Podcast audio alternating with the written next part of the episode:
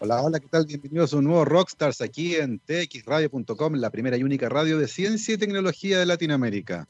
Miércoles 23 de diciembre del 2020, se nos viene encima la Navidad, se les viene encima también el coronavirus a los europeos.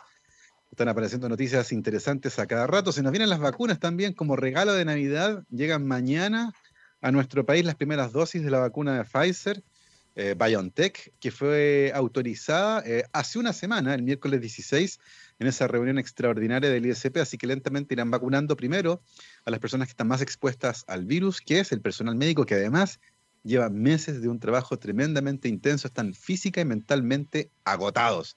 Así que recibirán ciertamente con mucha alegría eh, esta noticia. Estamos comenzando nuestro programa del día de hoy, son las 12 con 6 minutos y ya nos acompaña en nuestra transmisión por streaming nuestro invitado, se trata del doctor Francisco Chávez, bioquímico de la Facultad de Biología de la Universidad de La Habana. Fue investigador en el Centro de Ingeniería Genética y Biotecnología, División Bioindustria, ahí mismo, en Cuba.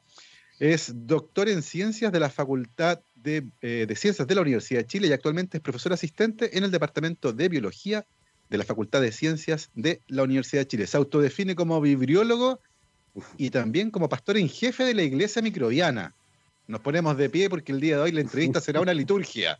Don Francisco, bienvenido a Rockstars. Hola, Cabo. Muchas gracias a ti y a todo el programa y a, bueno, en especial a, la, TSX Radio, ¿cierto? Mucho que necesitamos una radio de ciencia, así que gracias por la invitación. No, gracias a ti, por favor, por aceptar nuestra invitación a hacerte un, eh, espacio en la agenda. Eh, comencemos con la contingencia primero. Me contaste una noticia que me pareció increíble. Por primera vez en mucho tiempo, la Facultad de Ciencias termina su semestre en diciembre, de la mano con la pandemia, esta cosa extraña, pero, pero que involucró además un tremendo esfuerzo por reconvertir muchos contenidos de clases que son usualmente presenciales a digitales y también un desgaste importante por parte de tanto de los académicos como de los estudiantes de estar frente al computador. Cuéntanos un poco este semestre tan curioso eh, y cómo lo has vivido desde el punto de vista tanto personal como científico y académico. Sí, Gabo, mira, eh, realmente como dices tú, bueno, para todos, ¿cierto? No solo para los profesores, sino para toda la humanidad ha sido un año bien particular, digamos, y nosotros no hemos estado exentos de ello, digamos. Eh, fue un semestre que requirió, por supuesto, de muchos ajustes en el tema, por supuesto, de todo lo relacionado con, con las clases online, pero claro, nosotros como Facultad de Ciencia tenemos un componente muy, muy, muy, muy particular que es el sello nuestro, que es el laboratorio, ¿cierto? Es, no solamente dar conocimiento, sino que esos aprendizajes que se, solamente se pueden adquirir en un trabajo práctico, digamos. Entonces, eso ha sido un desafío muy grande, digamos, porque claramente no hemos podido tener eh, presencialmente, se han hecho cosas maravillosas, digamos, en algunos cursos eh, que realmente con simulaciones eh, se pueden hacer muchas cosas, digamos, con talleres prácticos que pero claramente el curso, bueno, yo que soy microbiólogo, digamos, te imaginarás que la microbiología no se puede reemplazar con un taller, digamos. Es decir, hay algunas cosas que podemos hacer, pero eh, observar a un, labor, a, un microscopio, digamos, un microorganismo, hacerle tinciones, eh, las curvas, eso no, podemos reemplazar eso, ¿cierto? Eh, y ese es el desafío pendiente que nos queda, es decir, cómo de alguna forma hacemos estos módulos que estamos tratando de, de hacer para que esos aprendizajes se mantengan igual, digamos, aunque podamos cerrarle la nota eh, con los aprendizajes, digamos, eh, que adquirieron solamente teóricos, digamos, en estos talleres, que la parte práctica de alguna forma eh, pertenezca en un módulo aparte y que lo puedan realizar cuando las condiciones se hagan, digamos. Pero por otra parte, la, otra parte de la moneda es, como te digo, así, nosotros hace muchos años en la facultad, por muchas razones, digamos, desde estallidos sociales, movimientos de igualdad de la mujer, con paros de tema político, de tema educacional, por muchísimas razones, ya sea en el primero o en el segundo semestre, nunca terminábamos en diciembre. Nunca, nunca, nunca, nunca. Llevamos 10 años. Y justo este año, que uno pensaría que era el año mucho más difícil, digamos. Claro. Bueno, mira, estamos en, cerrando, digamos, como deberíamos hacerlo, digamos. Así que eh, por esa parte, bien. Ahora, un esfuerzo muy grande, ¿cierto? Por parte de la escuela, por parte de los profesores y por parte de los estudiantes también, digamos que. Ahora, nosotros como facultad empezamos un poco tarde, precisamente para nivelar un poco la cancha. Primero que todos tuviéramos las mismas condiciones, todos los estudiantes, ¿cierto? Eh, ahí era, yo creo que el Departamento de Asuntos Estudiantiles hizo una labor de tratar de llegar los chips, ¿cierto? Algunos computadores para las personas que no lo tenían. Y entonces empezamos un poco más tarde. Yo creo que esa fue la razón por la cual no, no sufrimos grandes interrupciones, digamos. Perfecto. Oye, qué, qué, qué interesante aquello de preocuparse de que al menos todos tengan las condiciones mínimas para poder sumarse a este esfuerzo de clase online, porque de otra manera, la verdad es que es imposible, no se puede hacer algo así, ¿cierto? Eh, así que muy bien ahí por la universidad que se preocupó de aquello también y de poder ofrecer a los estudiantes eh, la plataforma mínima para poder conectarse a estas clases online de un año que fue tremendamente complejo y que probablemente se va a repetir el próximo año, al menos durante el primer semestre, de manera casi segura. Oye, Francisco, cuéntanos un poco cómo llegaste a la bioquímica.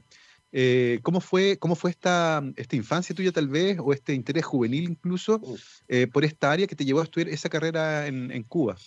Sí, mira, en, Cuba, hay que, yo te, voy a decir sincero, en Cuba eh, se, se, forma mucho la, la, parte vocacional de los estudiantes, digamos. En Cuba hay muchos talleres prácticos, hay, había escuelas, digamos, donde uno podía participar de, de innumerables de, de, actividades de este tipo vocacional, digamos a mí siempre me gustó mucho el tema de la medicina en general, digamos, pero a mí no me gustaba la sangre, digamos. Entonces e, era un, problema muy grave, digamos, porque gustándome la medicina, pero no gustándome la sangre, no me quedaba solamente que quizás eh, dentista, ¿cierto? Algunas, eh, psiquiatra, claro, psiquiatra me estaba quedando. Entonces, eh, eh, yo sí siempre me gustó mucho la química orgánica, pero yo no quería ser químico. Entonces, de ahí, de alguna forma, la bioquímica, ¿cierto? Eh, me vino, así me hizo como una especie de sinapsis. Bueno, combino un poco la química orgánica, que me gustaba mucho, la parte enzimológica, la parte de. y con estos procesos, ¿cierto?, relacionados con la vida, digamos, entender qué pasa en una, bueno, después en una célula, pero en un organismo en general, digamos. Entonces, así fue como me fue atrayendo y estudié bioquímica con eso. Ahora, particularmente la microbiología fue un amor más, más tardío, ¿cierto? Eh, eh, eh, un amor que vino un poco más después, porque bueno, me especialicé en trabajo con, siempre he trabajado con microorganismos, digamos, de hecho, cuando doy mis clases muchas veces digo que tengo el honor de tener publicaciones en los tres dominios de la vida, digamos. Es decir, tengo paper en bacterias, tengo paper en arqueas y tengo paper en levaduras, así que he barrido, solo un microbiólogo, ¿cierto?, puede barrer el, espectro de los tres dominios de la vida, digamos, y trabajar en, organismos tan difíciles y tan, tan, tan diversos, digamos. Así que ese fue un amor mucho más tardío, digamos, pero bueno, que sí me ha llevado, eh, bueno, nos tiene acá, digamos, conversando de, desde microbiología hasta cosas que quizás podamos hablar de educación científica, digamos, y de, y de, y de extensión. Y hay una cosa interesante y que tiene que ver justamente con el mundo de los microorganismos, y es que usualmente las personas asocian a las bacterias, por ejemplo, con enfermedad, infección, muerte y todo malo, y ojalá desaparecieran las bacterias. Eh, desconociendo que la inmensa mayoría de las bacterias no solo no están ni ahí con nosotros, sino que además son tremendamente útiles. Parte de las bacterias que tenemos en la superficie de la piel, en el intestino, eh, las bacterias que nos permiten fabricar yogur, eh, pan, em, otros procesos industriales. En ese sentido, ¿cómo visualizas tú, viniendo desde ese mundo, esta, esta idea que existe de que, de que poco menos que hay que eliminar a cada una de las bacterias que viven en el planeta? Sí, mira, es, una cruzada muy. Y, en, tiempos de una pandemia es una cruzada del doble de difícil, ¿cierto? Porque, mira, responsable. Si nadie, nadie ve, por ejemplo, que la fórmula con la cual nos podemos vacunar puede venir también de una forma una forma microbiana, ¿cierto? Puede venir de un virus también puede venir la, la, la cura, digamos. Eh, sin embargo, siempre pensamos en la parte mala. Ahora, eh, eso es precisamente, eh, y, podemos hablar del tema de la iglesia microbiana, digamos, precisamente cómo tratar de, ilustrar a la gente no solamente que las bacterias no solamente son esos gérmenes que nos causan enfermedades, digamos, que nuestro padre en la microbiología, digamos, que fue Pasteur, le debemos eso, digamos, es decir, durante mucho tiempo no sabíamos que los microorganismos podían ser la causa de muchas enfermedades, digamos. Es decir, le echábamos la culpa al miasma, ¿cierto? Hasta que Pasteur y Koch eh, Pasteur en las plantas, ¿cierto? Y Koch, por su parte, con, con, animales, digamos, demostró que los microorganismos podían ser causantes de la enfermedad. Ahora, eh, eh, yo cuando doy mis clases, fíjate que hablo, hago el ejercicio de por qué no vemos desde el origen de la vida hasta hoy y concentramos esos 4 mil millones de años en 365 días del año. Y veamos cuál es la importancia de los microorganismos. Bueno, si haces ese ejercicio, te das cuenta que el primer semestre es completamente bacteriano los primeros ocho meses son microbianos. Los peces aparecen en el silúrico en, septiembre, digamos. Los mamíferos aparecemos en el último mes del año. Y los humanos, literalmente, el último minuto de los Entonces, eh, ¿cómo vamos a ignorar a los microorganismos que llevan los 365 días del año, digamos? Entonces, eh, ¿qué quiere decir eso? Que los microorganismos no solamente originaron la vida tal y como la entendemos. Es decir, este planeta lleno de oxígeno fueron miles de millones de años de fotosíntesis oxigénica y anoxigénica en los océanos, digamos, que permitieron transformar el mundo tal y como vivimos. Y esos mismos microorganismos siguen haciendo esas labores hoy día. Es decir, hoy día más del 50% de la fotosíntesis del planeta la siguen haciendo cianobacterias y no plantas, digamos. Y las plantas son muy importantes, digamos, pero los océanos y todos los procesos biogeoquímicos que se realizan en el planeta, los microorganismos siguen siendo esenciales.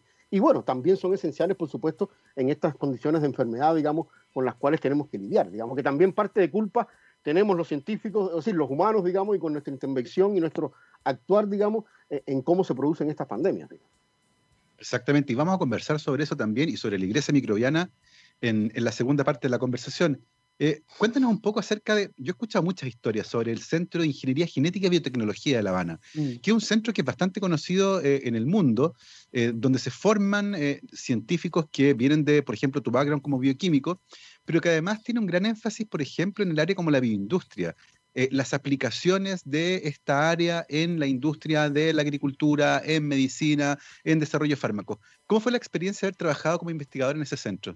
Sí, mira, Gabriel, eh, Cuba tiene una particularidad, digamos, Cuba eh, tiene un desarrollo científico de institutos muy grande, no así universidades, digamos. en Cuba el, el, centro de investigación no está en las universidades, a diferencia de Chile, ¿cierto? En muchos países desarrollados donde la universidad es el centro neurálgico, ¿cierto?, de la, labor científica.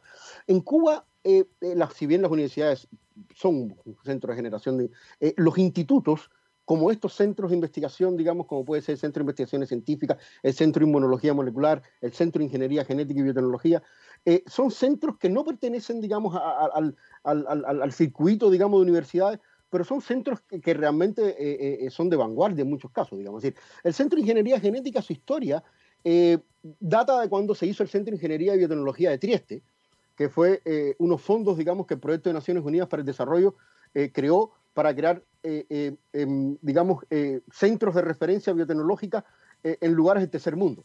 Ahora, Fidel Castro se enojó mucho cuando te imaginarás que la sede se la dieron a, a, Italia, digamos, porque Italia de tercer mundo tiene poco y nada, digamos. Entonces, hubo una solución media salomónica, entonces construyeron un centro en Italia y uno en la India, que son el ICGB, digamos, de mm. Trieste y de, y de la India, que son un centro de referencia mundial, digamos. Y realmente eh, eh, eh, el compañero se enojó, digamos, y dijo, bueno, hagamos uno en Cuba, y así se hizo, digamos, se hizo un centro de ingeniería genética y biotecnología que realmente cuando uno visitaba Cuba era, es decir, era para expulsarlo del tercer mundo, digamos, si, si, si, uno veía ese centro, porque era un centro de, de condiciones muy buenas, digamos. yo hice una labor científica ahí, de, de, es decir, yo al contrario, cuando llegué a la Facultad de Ciencias vi las barracas yo me quería deprimir, digo, no puede ser, digamos, claro, después uno se da cuenta que no importando el lugar de uno pueda, eh, eh, se pueden hacer paper en Nature y en Science en las barracas sin ningún problema, digamos. Eh, pero sí me llamó mucho la atención, digamos, de, venir de ese, centro, digamos, con todas las condiciones. ahora, como dices tú, la labor de esos centros es bien aplicada, Gabo. No, no es estudiar lo que un profesor tenga una idea, no, no, no. Hay, hay, hay objetivos claros, digamos. Hay labores diagnósticas, labores para generar vacunas. En el caso de nosotros, industria era, por supuesto, generar eh, eh, eh, enzimas industriales y sistemas de expresión de proteínas heterólogas, que era particularmente lo que, lo que trabajaba yo, digamos. Pero eran fines bien aplicados, digamos, para fines, digamos, que quisiese el, el Estado cubano.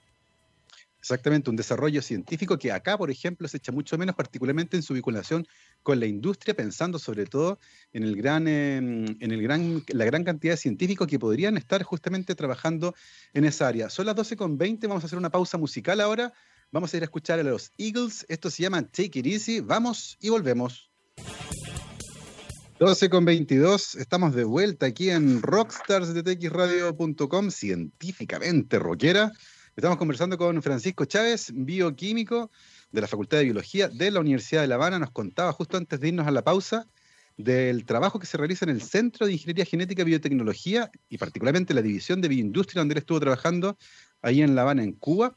Eh, y después de un periodo ahí, el año 2000, te viniste a Chile, eh, Francisco, a hacer tu doctorado en ciencias, ¿cierto? En la Facultad de Ciencias de la Chile. Cuéntanos un poco por qué elegiste venirte a nuestro país eh, ¿Y cómo fuiste de a poco eh, metiéndote en esta área de la microbiología? Y explícanos un poco después también esto de la bibliología. Eh, pero partamos por el comienzo. venirte a nuestro país a ese doctorado en particular. Sí, mira, yo la verdad es que yo había venido a un curso acá, un curso que, que ya era mucho prestigio, porque era el mismo curso que se hace todos los años en College Spring Harbor, el curso de levadura, que lo habían organizado en la Facultad de Ciencias solamente para estudiantes latinoamericanos, digamos.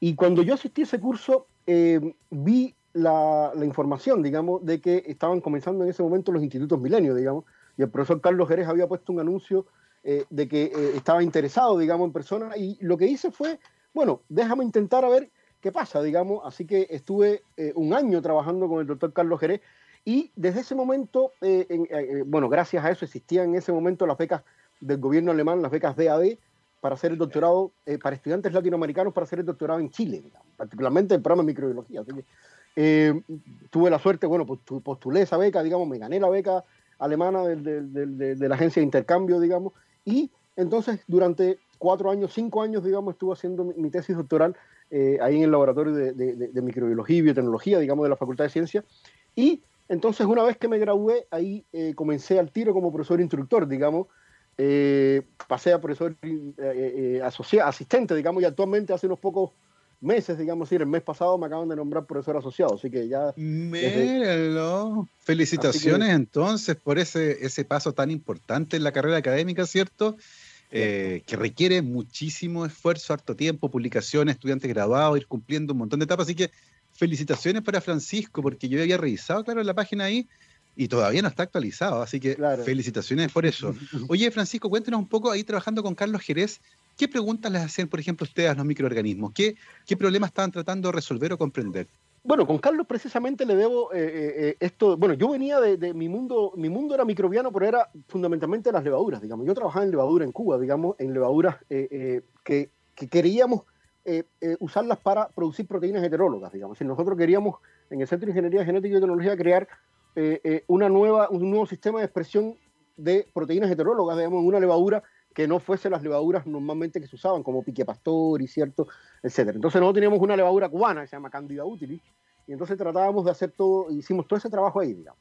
Entonces, em, una vez que, que, vinimos acá, entonces ahí conocí el otro mundo, el mundo más de las bacterias, ¿cierto? Y de las arqueas, porque el laboratorio del profesor Carlos Jerez, como tú sabes, eh, eh, se dedica, digamos, a microorganismos que son bien extremos y que tienen una importancia en la biominería muy, muy, muy esencial, digamos, que son microorganismos que literalmente comen piedras, digamos, para que la gente lo entienda muy fácil, digamos, y gracias a que comen piedra eh, eh, pueden extraer, ¿cierto?, los, los, metales de los minerales preciosos y hacer este proceso que se llama biolixidación, digamos. Entonces, gracias al laboratorio con Carlos pudimos, pude eh, inmiscuirme, ¿cierto?, en este mundo más de los organismos que son extremos. Imagínate tú, muchos de los microorganismos crecen 85 grados, pH 3 y comen piedra. Entonces, es muy difícil explicarle a alguien que, que, que imagínate tú, que comes piedra, que si que eres quimiolito autotrófico, eh, que vives a 85 grados y el pH eh, incluso puede ser negativo, y la concentración de metales, ¿para qué existe? Entonces, esos procesos eran lo que les interesaba al laboratorio de Carlos, digamos, y yo me inmiscuí en eso, digamos, en, comprender cómo estos microorganismos son capaces de adaptarse a estos ambientes tan extremos, digamos, como pueden ser concentraciones altas de metales, etcétera, etcétera.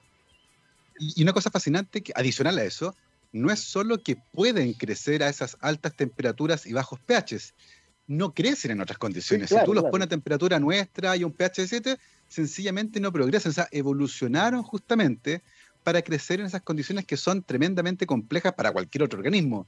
Eh, en ese sentido, además, hay información que es súper útil teniendo en cuenta que hay muchos ecosistemas en el planeta que todavía no han sido estudiados del todo. Y estoy pensando, por ejemplo, en lo que ocurre en el desierto de Atacama, donde uno dice, mira, de repente puede decir, oye, aquí no hay nada pero cuando uno se va al mundo microscópico, hay una riqueza impresionante que a lo mejor no hemos estudiado mucho.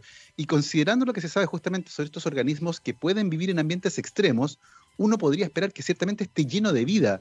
¿Cómo visualizas tú, por ejemplo, eh, ese conocimiento con respecto a la vida microbiana de un lugar como el desierto de Atacama, cuando lo enfrentamos, por ejemplo, con lo que ocurre con la extracción de litio, con la, la extracción de agua y la intervención que hay, por ejemplo, en los salares?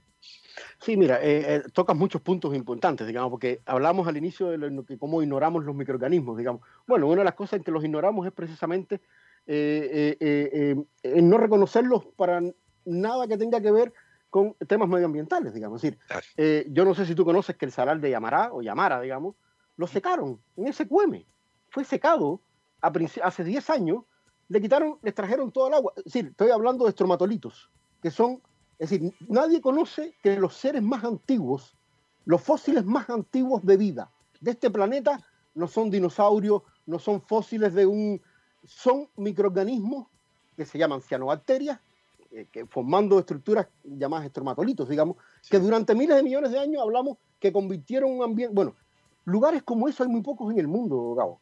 Y créeme que nadie, muy pocas personas nos enteramos de que los estromatolitos del salar de Yamará, ojo, que hay muy pocos estromatolitos en salares en el mundo. Es decir, eh, los estromatolitos están en Sudáfrica, en Australia, estromatolitos en lugares salares, yo creo que solamente en Chile. Bueno, esos estromatolitos fueron secados porque se les extrajo el agua. Ese poema les extrajo el agua. Entonces, eh, eh, el, no entender que los microorganismos son parte de los ecosistemas y que realizan una labor fundamental, que cuando tú los afectas estás afectando igual eh, como, si como si matases un animal, como si extinguieses una planta. Es lo mismo, digamos, aunque no se vean, son fundamentales en los ciclos, digamos. Son, y, podemos estar todo, toda la tarde, digamos, hablando de miles de ejemplos de cómo los microorganismos tienen que ver con la coloración de los flamencos, con muchísimos procesos, hasta con muchos procesos que son esenciales, digamos. Entonces, entender que en la medida que los afectemos a ellos, no solo nos afectamos nosotros, sino que afectamos la vida en el planeta. Margulis lo dijo, este planeta es un planeta autopoyético, haciéndole un homenaje, ¿cierto?, a Madurana, esencialmente fotosintético. Es decir, lo mismo que había dicho Maturana, ¿cierto?, para, un, para una célula, para un organismo, que es un organismo que, autopoyético, que genera todos sus componentes, ¿cierto? bueno, Lee Margulis dijo que nuestro planeta era autopoyético, que creamos, no sé, en la medida que afectamos la vida en nuestro planeta, que incluyen a 10 a la 31 microorganismos, digamos, eh, estamos afectando claramente todo, como eh, la forma en que vivimos, digamos, y la forma eh, en que podemos desarrollarnos en este planeta. Exactamente, lo que no se conoce no se cuida. Y por eso es tan importante justamente ampliar el conocimiento sobre nuestra relación con los microorganismos. Eh, Francisco, cuando terminas tu doctorado nos contabas que inmediatamente entras en la carrera académica, partes como profesor instructor ahí en la Facultad de Ciencias de la Universidad de Chile, eh, y ese paso también implica la independencia intelectual con respecto a las ideas que se quieren perseguir y las preguntas que uno empieza a hacer. Eh, cuéntanos un poco ahí cómo fuiste planeando tu camino, en qué área te comenzaste a meter, qué preguntas comenzaste a hacer a las bacterias, cómo, cómo, cómo es el comienzo de tu carrera independiente como investigador. Claro, mira, ahí uno, uno siempre es, es, es, uno de los pasos más fundamentales, ¿cierto? Porque uno debe demostrar después en la carrera académica que tiene una independencia de su tutor, sobre todo si te formaste al alero de una persona como Carlos Jerez, ¿cierto? Que tiene, eh, yo la verdad es que nunca trabajé mucho en los microorganismos más extremófilos. Sí estamos interesados en el metabolismo de los polifosfatos, que es, eh, un polímero muy fascinante, digamos, que, que descubrió Arthur Comber y que en el laboratorio de Carlos trabajaba mucho porque tiene que ver precisamente en la adaptación a los microorganismos ambientes extremos, digamos. Entonces, yo lo que hice fue como que tomar eso nada más, digamos, es decir, solamente el metabolismo de los polifosfatos y entonces adaptarlo a otros microorganismos, a otras condiciones eh, eh, no extremas como estas que el, laboratorio de Carlos Jerez estudiaba, ¿cierto? Que es presencia de metales pesados u otras condiciones, sino eh, el microorganismo en su interacción con un hospedero. Entonces es ahí donde me paso un poco más a la interacción microbio hospedero, patógeno hospedero particularmente, digamos, y, es donde desarrollo entonces toda mi carrera, digamos, eh, eh, utilizando, digamos, modelos simples, como es el caso del pesebra, como es el caso del nematodo Canoraditis elegans, digamos, en colaboración con la doctora Andrea Calisto, y eh, una meba fascinante que se llama Dictyostelium discoideum, precisamente con esta filosofía de Jacques Monod, ¿cierto? Lo que, lo que es cierto en Echerichia coli es cierto en el elefante. ¿Qué quiere decir eso? Que muchos de los procesos de virulencia de, una, de un microorganismo, de una bacteria y de un virus, podemos estudiarlo no solamente en organismos mamíferos o en ratones, podemos estudiarlo en estos organismos no simples, sino más bien pioneros, como decía Martin Chalfi, digamos, eh, en los cuales créeme que eh, la salmonela, los, mecanismos que desarrolló una salmonela para sobrevivir al interior de un macrófago y poder eh, causarnos una infección a nosotros los humanos, créeme que es lo mismo que, que, esa salmonela desarrolla, digamos, cuando se enfrenta a un macrófago como puede ser una mega profesional en el suelo.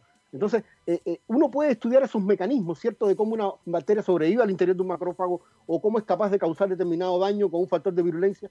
Uno lo puede estudiar en modelos pioneros, digamos, y no requiere entonces el uso de animales eh, mucho o, no requiere de mucho uso de animales mamíferos, digamos, que tú sabes que, que, son un problema hoy día en la ciencia mundial, digamos. decir, eh, eh, estamos tratando de utilizar menos animales, aunque reconocemos que son esenciales, digamos, porque gracias a ello podemos hacer todos los descubrimientos, Pero podemos disminuir el uso mientras, es decir, tú mismo sabes, muchos grandes descubrimientos no se hicieron en, en, en, ¿cómo se llama esto? En, ratón, se hicieron en, por ejemplo, los toll-like receptors se descubrieron en, entre Drosophila y, y, y, otros organismos, y no siempre eh, grandes descubrimientos se realizan en estos otros modelos. Así que eso trato yo de, aprovechar, digamos, como investigación.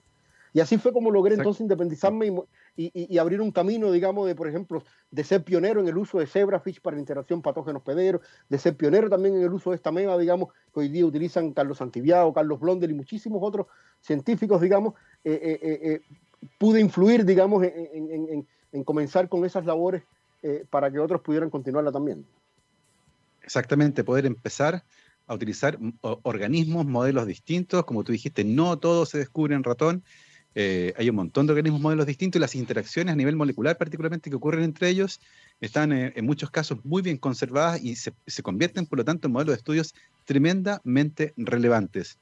Em, con respecto a tu trayectoria y al camino que has seguido, usualmente uno habla de los microbiólogos eh, o de los bacteriólogos, pero sin embargo Francisco Chávez se autodefine como vibriólogo. Eh, ¿De dónde viene esa distinción? ¿Por qué es tan importante para ti ponerte esa chapa y decir yo soy vibriólogo? Mira, es, un poco una, es una, humorada, ¿no? Porque eh, realmente el término bacteriólogo eh, es muy, el, término bacteria es muy confuso, digamos, porque tú conoces que el término bacterium es una forma, es decir, ¿cómo le vas a decir bacteria a, una, a un microorganismo que es un coco?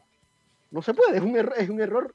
Entonces, a la lista, a lo largo de la, de, de la humanidad, digamos, los microorganismos fueron muy ignorados, digamos eh, eh, yo siempre en mis críticas, en mis clases, tengo a nuestro gran Charles Darwin como mi, primer eh, blanco de crítica, digamos, porque realmente nos ignoró, digamos, a los microbiólogos y a los microorganismos los ignoró completamente, digamos, cuando no debía haberlos ignorado. Si, ni Linneo los ignoró, Linneo, yo cuando doy mis clases, fíjate que pongo la anécdota, Linneo, tú sabes que hizo su obra maestra, Sistema Natural, digamos, donde organizó en dos ediciones a todo lo, a todo a todo lo vivo, digamos, en plantas, animales y minerales, ¿cierto? Y bueno, eh, eh, entre esta gran organización, fíjate que no sabía dónde poner a los infusorios, que eran estos microorganismos, digamos, eh, y lo puso en la edición número 12, en la última página, en un género que declaró y lo llamó caos oscura. Fíjate, caos oscura, notable, digamos. Es decir, Linnaeus no supo qué hacer los microorganismos, pero no los ignoró. Los puso en la última edición, en la última página, y los dejó ahí, digamos. Bueno, en esta historia de la microbiología, digamos, realmente el término vibrio y por eso vibriólogo, digamos, debía haberse impuesto al término bacteria, digamos, porque sencillamente bacteria es un género, era un género microbiano de, más. Y cómo se convirtió eso en el dominio que ahora agrupa a todos los microorganismos, digamos. Entonces, eh, eh, eh, es como una humorada para contarte que realmente el término bacteria es una contradicción, digamos, porque no puedes decirle una bacteria a un organismo que es un coco, digamos, porque es contradictorio en su, en su terminología, digamos. Es interesante escucharte hablar con esa pasión, porque a partir de eso y, de esta cruzada, uno entiende también, por ejemplo, esto de la iglesia microbiana y el haberte declarado como sumo pontífice o pastor en jefe de la iglesia, algo que le causa mucha gracia a los estudiantes, pero que después entienden que debajo de eso, que, suena como una humorada, hay algo súper serio y que tiene que ver con estar evangelizando con respecto al rol de los microorganismos para nuestra salud, para la industria, para la relevancia que tienen, la conservación de los ecosistemas, el conocimiento de los microorganismos que todavía no hemos podido caracterizar del todo en Chile. Eh, cuéntanos un poco cómo se toman los estudiantes esto, esto del, de, haberte declarado como pastor en jefe de la iglesia microbiana y, de considerarte a ti mismo como un, evangelizador, alguien que lleva la palabra ahí de las bacterias y de los vibrios eh, a todo el mundo.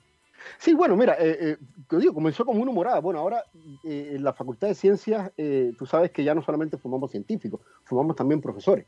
Pues, y tenemos dos pedagogías, digamos, la pedagogía en química y matemática y la pedagogía en biología y química. Es decir, la de física y matemática y la de biología y química, digamos. Por lo tanto, es, algo bien interesante porque no es lo mismo formar un científico que formar un profesor. Es, bien diferente, digamos. Aunque claramente, entonces, eso lo hicimos precisamente para porque cuando uno ve el currículum eh, de lo que se ve en la enseñanza media, digamos, es mucho de lo que estamos hablando, muchos gérmenes que nos causan enfermedades y poco de estos microorganismos buenos, digamos. Entonces hice el ejercicio, bueno, si por menos que eso, por el amor a Maradona, algunos crearon una iglesia, bueno, veamos estos preceptos de la iglesia, ¿cierto? Que es Dios creó la vida en la tierra, Dios está en todas partes y Dios es capaz de influir en nuestros pensamientos y en nuestro comportamiento. Bueno, yo te puedo garantizar, que en esos tres criterios Dios entonces es microbiano. Si existe, yo creo que no existe Dios, digamos, pero si Dios existe es microbiano, porque te puedo demostrar científicamente que Dios, los microorganismos crearon la vida en el planeta tal y como lo entendemos hoy día. Los microorganismos están en todas partes, eso solamente lo puedo demostrar, digamos. Y también te puede mostrar con la microbiota que son capaces de influir incluso en nuestro comportamiento, en, nuestro, en nuestras acciones, digamos, y, en toda esta relación con nuestro sistema nervioso central. Son capaces de producir neurotransmisores, etc. Entonces, eh, eh, eh, dice, ah, bueno, pero no estaba jugando entonces cuando dijo esto de, que... entonces, hay un juego detrás en el sentido también de, de cómo ilustrar, digamos, de que realmente no podemos andar en el mundo matando microorganismos, digamos. De hecho, una de las grandes cruzadas es esto de que mata el 99,9%. Eso es un engaño matemático, eh, porque la gente no sabe que hay 10 a la 8 microorganismos. Y cuando matas el 99,9 quedan 10 a la 6. Entonces, eh, la gente se imagina que ahí no queda nada. Y lo que estamos haciendo en muchos casos es abriéndole la pista precisamente a los microorganismos que son patógenos y que normalmente en un ambiente que no está tan sanitizado no deberían aterrizar, aterrizan. Y eso es por eso que tenemos las enfermedades nosocomiales en los hospitales. Porque el exceso de limpieza y pacientes eh, eh, eh, es el, caldo perfecto, digamos, para poder tener esta infección. Exactamente, y de eso vamos a conversar, por supuesto, también a propósito justamente de la pandemia y de lo que está ocurriendo. Pero antes de eso, les quiero recordar que ya empezó el verano y GMO los invita a disfrutar de justamente un verano con anteojos de sol ópticos. Anteojos de sol con receta que corrigen las necesidades visuales de cada persona. En GMO pueden encontrar distintos colores disponibles para cristales y cada uno con diferentes beneficios según el estilo de vida. Para mayor información acerca de los modelos, servicios y agendamiento de hora, ingresen a gmo.cl. Aprovechen ahora que justamente llegó el verano y aumenta también la incidencia de radiación ultravioleta. Con respecto, querido Francisco, a lo que nos contabas recién, existe esta idea eh, y particularmente producto de la pandemia. Y el otro día leí un artículo súper interesante en el New York Times de que muchos científicos están preocupados por el exceso en el uso de desinfectantes y que estamos acostumbrándonos a vivir un espacio profundamente sanitizado, sin tener en cuenta que muchas veces eso restringe la competencia entre organismos que no producen daño y eventualmente algunos patógenos que ahora con mayor facilidad pueden colonizar los espacios. Eh, ¿Cómo visualizas tú lo que está ocurriendo en Chile, por ejemplo, en ese sentido? ¿Crees que también se nos pasó la mano tal vez un poco con, la sobrehigienización de algunos espacios sin entender muy bien los mecanismos de colonización que tienen los, microorganismos? Sí, yo creo que se nos va a ir la mano. Va, va, a ser uno de los grandes problemas que vamos a tener ahora, digamos, el exceso de, esa, de porque, es decir, uno, si hay una persona que tiene, eh, eh, eh, está estornudando, por ejemplo, en una pieza, esparciendo aerosoles, claramente hay que sanitizarla, digamos. Pero no hay que sanitizar todos los días la casa, digamos. Ese, mm. Ensuciarse hace bien, digamos, y, estamos, y lo hemos demostrado, incluso tiene relaciones con la microbiota también, de por qué ensuciarnos hace bien, digamos, cómo nuestro sistema inmunológico aprende, digamos, eh, eh, eh, de, son experimentos incluso que se hicieron hace mucho tiempo con la teoría de la higiene, digamos, que se han demostrado hoy día que tienen este vínculo con la microbiota. Y sabemos que hoy día ya no existen los niños burbujas. Eso eran fantasías que creamos que, bueno, la única forma en que se va a poder salvar a este muchacho es que no pueda enfrentarse con nada, se morían en una burbuja porque tenemos que vivir en contacto con la naturaleza, digamos. Entonces, claramente tenemos que tener medidas de cuidado como lavarnos las manos, etcétera. Tenemos que sanitizar ambientes que estén expuestos, digamos, a contagios, pero no se nos puede ir la mano, digamos. No podemos estar por la vida higienizando todo porque sencillamente vamos a alterar una composición natural que sabemos que es importante, digamos, para que eh, otros microorganismos eh, no sean capaces de desarrollarse en esas superficies, etcétera. De hecho, hay estudios súper interesantes eh, que se han publicado particularmente con niños que muestran que aquellos que están regularmente expuestos a los patógenos que normalmente viven en la naturaleza tienen sistemas inmunes que son de mejor calidad que niños que viven en ciudades, por ejemplo, en ambientes que están permanentemente sanitizados, con poco contacto con los microorganismos, lo que nos lleva a, esta otra parte de la conversación que es súper interesante, que lo mencionaste también eh, a la pasada en antes, y es la influencia desconocida que estos organismos pueden tener a través del famoso eje intestino-cerebro muchas bacterias que viven en el intestino pueden producir efectivamente neurotransmisores como el ácido gamma-aminobutírico, GABA, y eventualmente influir también en el sistema nervioso central. Un, descubrimiento impresionante que en los últimos 10 años eh, ha avanzado enormemente. ¿Cómo visualizas tú, por ejemplo, ese tipo de descubrimientos? ¿Cómo, cómo han ido avanzando y, hacia qué dirección van apuntando? Sí, mira, el tema de la microbiota es algo fascinante, digamos, porque primero descubrimos que existían muchos, siempre supimos que, que los microorganismos que tenemos son esenciales. Ahora, pensábamos que la madre era esencial en los rumiantes, ¿cierto? Y, no teníamos eh, idea que, claro, nosotros hacen básicamente lo mismo, es decir, degradan estos, estos, estas fibras y estos azúcares complejos en eh, ácidos grasos de cadena pequeña, que es combustible, ¿cierto?, de nuestros colonocitos, etcétera. Eh, hacen muchísimas funciones que no teníamos. Ahora, hemos descubierto que no solamente producen, son importantes en nuestro metabolismo, sino que son un órgano endocrino más, digamos. decir, los microorganismos son capaces, como dices tú, de producir moléculas que tienen un impacto en otro lugar del cuerpo, digamos, como pueden ser los neurotransmisores que tú decías, como pueden ser incluso otras moléculas derivados de aminoácidos que le permiten comunicarse con el sistema inmunológico, como derivados de triptofano, indoles, etcétera, digamos. Entonces, ese universo de moléculas que sabíamos que son importantes en nuestro cuerpo y que las producen muchas células humanas,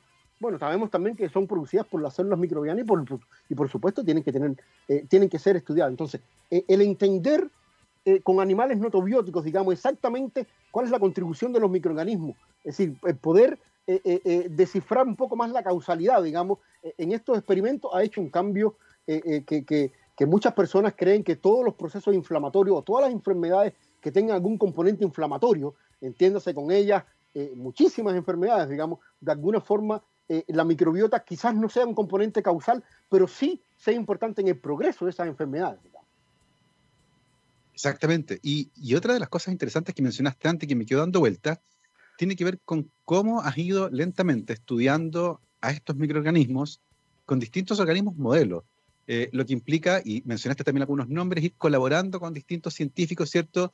Eh, y hay Zebrafish, y hay, em, mencionaste también una MEVA. ¿cómo, ¿Cómo ha sido esa vinculación, pensando particularmente en la riqueza de académicos que hay justamente ahí en la Facultad de Ciencias de la Chile, donde hay muchísimas cabezas pensando desde puntos de vista distintos. ¿Cómo se ha ido generando esa interacción y estas colaboraciones que te han permitido ir explorando distintos organismos modelos y estudiar en ellos las interacciones que se producen con los organismos que tú estás estudiando más de cerca? Sí, mira, Gabo, es muy bonita la pregunta que tú haces, porque precisamente es esto que estábamos hablando. Tú acabas de mencionar GABA y eh, eh, eh, el sistema nervioso central. Bueno, si puedes mirar los últimos artículos que acaba de publicar Andrea Calisto, digamos, una gran que demostrando que GABA tiene que ver también con la comunicación entre un nemátodo y los microorganismos que tiene en su interior. Entonces, que GABA también es esencial en eso, desde un gusano hasta nosotros. Entonces, eh, eh, claro, yo tengo una, una, una, posibilidad muy grande, digamos, y es que mi vecino es Miguel Allende, digamos, eh, una persona que tú conoces, no solamente es un gran científico, sino que es un magnífico ser humano, digamos. Entonces, eh, claro, tener de Miguel al frente eh, eh, es como tener el universo de Zebrafish a tu disposición, digamos. ¿sí? Todos los mutantes que quieras, todos los transgénicos con coloración en las células que tú quieras, tú sabes que son microorganismos transparentes, por lo tanto, mi aproximación para estudiar esas cosas es combinar la biología de sistemas, ¿cierto? en los cuales yo puedo hacer este juego de saber lo que está pasando en los hospedero y lo que le está pasando a la bacteria, y también imagenología, digamos, es decir, combinar eh, eh, poder visualizar estos procesos, porque podemos marcar las bacterias, podemos marcar determinadas células del pez o de la meba o del nemátodo eh, con una color. Entonces podemos observar eso en vivo y contrarrestarlo con lo que podamos hacer con transcriptómica, proteómica y otras metodologías. Entonces, poder descifrar, por una parte, cuáles son las armas que tiene una bacteria para hacer daño y cuáles son las defensas que tiene un hospedero para el ataque de ese microorganismo. Eso eh, eh, claramente poderlo eh, hacer, digamos, en un ambiente como la Facultad de Ciencias, donde tenemos a Miguel, donde tenemos muchísimos especialistas, tenemos a Glavich también en Drosófila. Es decir, es, tratar de usar un ecosistema que, tienes naturalmente y poderlo usar a tu favor en tus investigaciones. Eso es algo que yo le recomiendo mucho a los investigadores jóvenes que parten, digamos, ver en, en, qué ecosistema ustedes se van a insertar, digamos, y cómo precisamente esas colaboraciones naturales van a surgir precisamente eh, eh, eh, en el marco, digamos, de, los, de, las personas que tengas a tu alrededor. Y cómo aprovecharlas para entonces, para, es decir, Miguel jamás había, imagínate, Miguel ha utilizado Zebrafish para estudios de, neurodegeneración, para estudios de desarrollo, pero jamás había pensado en utilizar el pesebra para interacción patógeno-hospedero. Bueno, hoy día tenemos cinco artículos científicos de colaboración usando el pesebra, digamos, para eso. Digamos. Entonces, es es tremendamente interesante y hay una palabra clave que mencionaste ahí, que es ecosistema. En este caso, claramente, eh, se refiere a la presencia de distintos investigadores con distintos intereses que cooperan eh, para generar algo más grande que ellos mismos, por cada uno por separado.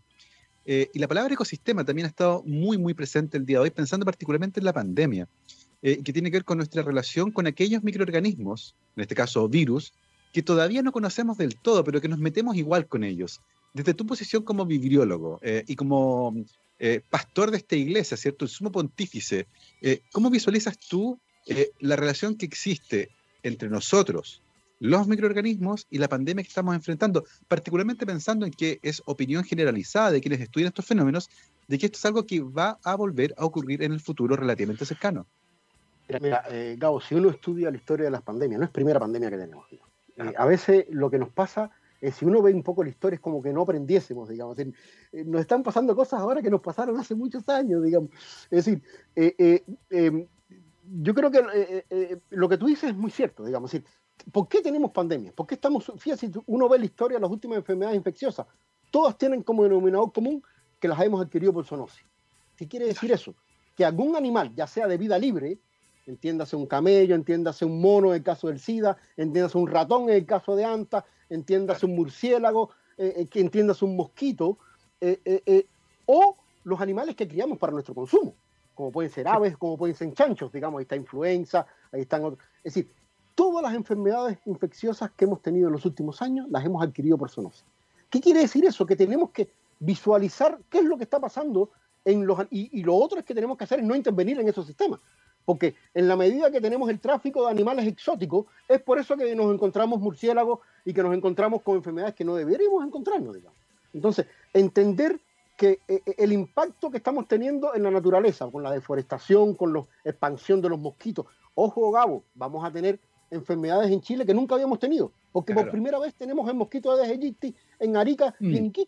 Entonces vamos a em, empezar a hablar de dengue, vamos a empezar a hablar de chikungunya, vamos a empezar a hablar de fiebre amarilla, enfermedades que jamás teníamos en este país, porque éramos, habían dos países en América que no tenían el mosquito de Aedes aegypti. Bueno, ahora lo tenemos. Entonces, entender que nuestro comportamiento, el cambio climático, es la verdadera causa de esta pandemia. No es un virus que se creó en un laboratorio porque también le echamos la culpa al virus del SIDA que surgió en Haití, también le echamos en 1730 la culpa a la India, el cólera. Estas son enfermedades que aparecen en cualquier lugar del mundo. Es decir, no le llamamos virus californiano a, la influenza que surgió en Baja California y en México. Y le llamamos además chino, entonces, virus chino este. Entonces, eh, eh, si no entendemos que la causa es realmente que se, hay virus que se desarrollan en la naturaleza, en animales que son, ojo, son muy peligrosos, porque fíjate que da una coincidencia muy grande todos los, todos los animales que vuelan, entendiéndose insectos, entendiéndose mamíferos, entendiéndose aves, son capaces de transmitir enfermedades. Y eso no debería llamar mucho la atención, digamos, porque eh, la fuerza aérea, digamos, que tiene entonces para transportar eh, eh, es una capacidad muy grande, digamos. Entonces, entender que estos organismos están en la naturaleza y, en la medida que nos relacionemos bien con ellos, vamos entonces a, no tener estas pandemias, digamos. Eso es algo muy importante, digamos. hay muchos conocimientos de, de, bueno, hecho, a ti te gustan mucho las anécdotas, digamos, pudiéramos estar hablando eh, infinidad de anécdotas, digamos, de cosas que nos han pasado anteriormente en la humanidad que nos, que, nos está pasando de nuevo. Por ejemplo, esta disyuntiva de, de, la política contra la salud pública. Esto no es primera vez. Eh, eh, en, en, Europa, el príncipe de la peste, Ferdinando von Schwarzenegger, fue advertido por el doctor Sorbet de que habían unos casos de peste negra, ¿cierto?, que venían de Turquía y lo reportaron como fiebre alta porque el hijo del heredero había una fiesta, digamos. Bueno, llegaron todos los soberanos de toda Europa, de todos los países de Europa, y se contagió toda Europa. Eh, eh, eh, de hecho, el rey, Leopoldo hasta falleció, digamos. y, hizo una, más encima hizo una peregrinación a 85 kilómetros de Viena y siguió expandiendo. Le llamaban, como pestis ambulanti, le llamaban al, rey Leopoldo. Entonces, esto de que priorizar la, la, política por, por delante de la salud pública, esto no es nuevo. Eh, eh, hay muchas anécdotas que pudiéramos tener, desde hasta, hasta, hasta, la, hasta las anécdotas más terribles, como catapultas humanas, ¿cierto? Es decir, un, un, un, un, jefe can, digamos, nivel que no encontró nada mejor que para poder eh, el puerto genovés este de Cafa, digamos, para sitiarlo, tomó cadáveres con peste negra y, con una catapulta humana. es decir, imagínate tú las locuras que hemos cometido, digamos, en el mundo como para no aprender de ellas de las pandemias, digamos. Deberíamos aprender mucho más de la historia, digamos, y todas estas cuestiones de los encierros, ya esto lo hemos experimentado ya, digamos. Exactamente, nos cuesta como especie aprender de lo que nos ha pasado antes. La historia es circular y se repite muchas veces, y la peor parte es que cometemos exactamente los mismos errores. Y esto suena particularmente relevante pensando en que, como les decía antes, muchos expertos consideran que estas zoonosis van a ser cada vez más frecuentes no solo por la destrucción de la naturaleza, de los ecosistemas donde estos animales viven, sino que también impulsados además por el cambio climático, eh, que está cambiando las temperaturas en el planeta y como Francisco decía, hay zonas del mundo donde ciertos insectos no vivían, como al norte de Chile, y que ahora con los cambios que estamos experimentando eventualmente está llegando, como la Aedes aegypti, que es el vector de muchas enfermedades infecciosas. Así que ciertamente nuestra relación con la naturaleza está en entredicho y estamos eh, en una posición en la que deberíamos claramente plantearnos cómo modificarla. Eh, y pensando un poco en eso, pensando en el, futuro, Francisco, eh, ¿cómo, ¿cómo, se vienen las investigaciones en el caso tuyo? ¿Qué, ideas tienes? ¿Para dónde van, van tus hipótesis ahora? ¿En qué estás pensando? pensando en el próximo año, por ejemplo, en términos de investigación y en el mediano plazo. Sí, mira, eh, eh, como te digo, eh, una de las, de las investigaciones que tenemos, estamos en el laboratorio, es que no hemos hablado hoy día, digamos que es uno de los grandes problemas que vamos a tener, es el tema de los antibióticos. Es decir, si bien por un lado vamos a tener pandemia y por el otro lado se nos están acabando las armas que tenemos para librarnos con los microorganismos, digamos, algo que no hemos hablado, porque no son virus, son bacterias, ¿cierto? Que las armas que tenemos para combatirlo están fracasando, digamos. ¿Por qué? En buena medida porque todas las armas tienen como blanco un solo objetivo, que es matar a la bacteria. Y yo creo que debemos reconocer que ese objetivo en algunos casos no va a funcionar muy bien. Entonces, ¿cómo podemos hacer los científicos, digamos, para eh, eh, eh, no matar las bacterias, pero sí evitar los contagios o evitar las... Bueno, estrategias diferentes. Por ejemplo, una de las estrategias que yo estoy desarrollando en el laboratorio, precisamente mediante el uso de estos modelos, digamos, con los cuales podemos hacer screening de grandes moléculas, de gran cantidad de moléculas, es buscar aquellas moléculas que no maten a la bacteria, pero que sí inhiban un factor de virulencia importante. Entonces, en vez de antibiótico, antivirulencia, es decir, desarmar pero no matar. Porque eso primero es una presión selectiva menor y segundo es un arma mucho más específica, digamos, porque, por ejemplo, si uno apunta a la toxina o el sistema toxina-antitoxina que tiene un... Eh, eh, eso no lo tienen los microorganismos eh, buenos, beneficiosos. Tú sabes que cuando usamos un antibiótico también, y relacionado con lo que habíamos hablado de la microbiota, es una bomba de racimo, arrasa, arrasa con todo, digamos. Entonces, eh, este tipo de estrategia, yo, por ejemplo, con la MEVA que trabajamos, podemos desarrollar screening a gran escala, digamos. Entonces podemos comprobar muchísimos compuestos que tendrías que hacer una infección, digamos, en ratón, eh, sería mucho, muy costoso. Entonces podemos hacer una búsqueda de gran cantidad de moléculas, digamos, y aquellas moléculas que de alguna forma demostremos que, uno, no sean antibióticos, dos, afecten la virulencia, y tres, incluso no afecten el hospedero. Podemos eh, en ese experimento eh, demostrar, digamos, de que no hay un efecto secundario contra la meba, contra, la, contra, el nemato, etcétera, digamos. Entonces, eh, en eso estoy involucrado un poco, digamos, en tratar de crear eh, nuevas herramientas que nos permitan crear moléculas que no maten a las bacterias, alternativas a los antibióticos, digamos, porque vamos a tener un gran problema en el 2050, digamos, con la resistencia a los antibióticos. Es decir, hace 100 años la causa de muerte número uno en el mundo eran las enfermedades infecciosas. Y gracias a las vacunas y gracias a los antibióticos, hoy día morimos de cáncer, morimos de otras cosas. Bueno, lo que están diciendo los científicos es que posiblemente vamos a morir de enfermedades que teníamos completamente controladas, porque se nos están acabando las armas para, para, para, eliminarlas, digamos. Entonces, eso es una de las cosas en las cuales estamos involucrados ahora en la, en la investigación en el laboratorio. Y, digamos que es tremendamente importante, la OMS ya calificó a la resistencia a los antimicrobianos como una de las grandes amenazas a la salud pública del siglo XXI. Es un problema tremendamente relevante en ganadería, pero también evidentemente en salud humana. Nos estamos quedando sin armas y eventualmente se podría producir una crisis gigantesca. Eh, cada vez es más común que aparezcan bacterias que son multiresistentes, que no resisten solamente a uno, sino que a varios de los eh, medicamentos que se utilizan eh, regularmente en los hospitales. Así que ciertamente es una de las problemáticas de salud pública más grandes que se nos vienen encima. Em, en ese sentido, Francisco, y pensando de nuevo en estas interacciones, en este ecosistema de la Facultad de Ciencias de la Chile, ¿cómo visualizas ese proyecto en el contexto de tus actuales colaboraciones? ¿Piensas seguir, por ejemplo, utilizando Pesebra? ¿Vas a ampliarte a otros modelos? ¿Cómo, ¿Cómo, visualizas para esa área en particular que parece tan relevante, que es la de búsqueda de nuevas moléculas que podrían tener acción terapéutica? Sí, mira, seguimos, seguimos utilizando los mismos modelos, digamos. Eh, lo que sí estamos cambiando, porque yo había trabajado con pseudomonas, digamos. Ahora estamos trabajando con Klebsiella. Bueno, no es porque estén de moda las enfermedades respiratorias, digamos, pero en Klebsiella pasa algo eh, bien particular. Y es que está evolucionando, o coevolucionando, digamos, la hiperresistencia, que es este fenómeno que decías tú, digamos, poder resistir a diferentes antibióticos con la hipervirulencia. ¿Qué quiere decir eso? Que ya, las, ya las Klebsiella no solamente están invadiendo ahora las vías respiratorias, están yendo al hígado, están causando excesos hepáticos. Ah. Entonces están adquiriendo nuevas capacidades para colonizar otros órganos. Entonces, eh, no solamente está evolucionando. Entonces, eso lo podemos estudiar muy bien, digamos, porque eh, eh, con Andrés Marcoleta, digamos, un gran colaborador que tenemos, él, él, tiene colaboraciones con el sudeste asiático y tenemos acceso, digamos, a las cepas más complicadas que hay de Klebsiella, digamos, que precisamente han evolucionado no solo a tener resistencia a los antibióticos, sino que a colonizar. Ojo, no tenemos esa enfermedad todavía en Chile. Accesos hepáticos por Klebsiella no tenemos todavía, pero van a poder llegar. Entonces, eh, eh, que es complicado que un microorganismo no solamente aprenda a, evitar las armas, sino que a colonizar otros nichos, digamos. Exactamente, un problema adicional sobre este que teníamos de la resistencia, este de aprender habilidades nuevas y empezarle además a pegar a otros órganos, algo que es tremendo.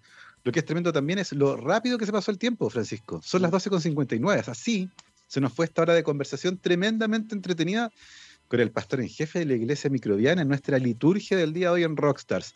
Les recuerdo que conversamos el día de hoy con Francisco Chávez, bioquímico, doctor en ciencias, actualmente eh, profesor asociado del Departamento de Biología de la Facultad de Ciencias de la Universidad de Chile. Felicitaciones, por cierto, por eso. Francisco, muchas gracias por habernos acompañado el día de hoy en Rockstars. Ya, muchas gracias a ti, Gabo, y a todos en TXS Radio. Así que muchas felicitaciones y felices fiestas a todos. Cuídense que todavía estamos en pandemia, digamos, ¿ya? Así que las medidas sanitarias se mantienen tal y como, aunque tengamos inicios de vacuna, eh, ustedes lo han dicho muy bien siempre en la radio, así que eso. Un saludo a todos Así y a todos. Así es. Muchas gracias. Nosotros nos despedimos como siempre en compañía de la Universidad de Aysén, docencia, investigación y vinculación con el medio desde el sur austral de Chile. Para más información visiten la página www.uaisen.cl y además cada semana iremos conversando con investigadoras e investigadores de esta universidad para conocer sus historias de investigación y vinculación con el medio desde el extremo sur de nuestro país. Nosotros, como todos los días, los dejamos en muy buena compañía con nuestro especial del All Unities Rock. El día de hoy, una tremenda banda. Nos vamos con los australianos de ACDC y comenzamos ahí, suavecito, Thunderstruck. Hasta mañana, que estén muy bien. Chao, chao. Chao.